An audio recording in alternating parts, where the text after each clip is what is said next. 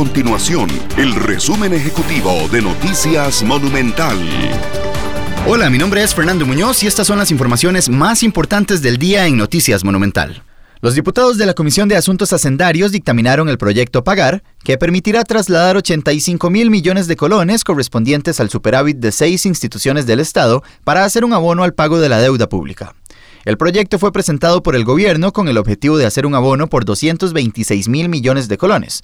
Sin embargo, varias instituciones solicitaron ser excluidas de este plan por la pandemia del COVID-19, como por ejemplo el Instituto Costarricense de Turismo. Además, el gobierno anunció este miércoles la estrategia para enfrentar la pandemia durante el próximo mes. Esta busca una mayor actividad comercial y se aplicará en dos etapas, entre el 31 de agosto y el 8 de septiembre como una fase de transición y el resto del mes bajo una apertura controlada.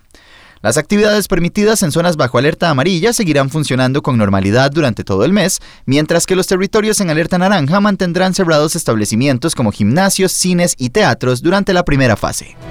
Estas y otras informaciones las puede encontrar en nuestro sitio web www.monumental.co.cr. Nuestro compromiso es mantener a Costa Rica informada. Esto fue el resumen ejecutivo de Noticias Monumental.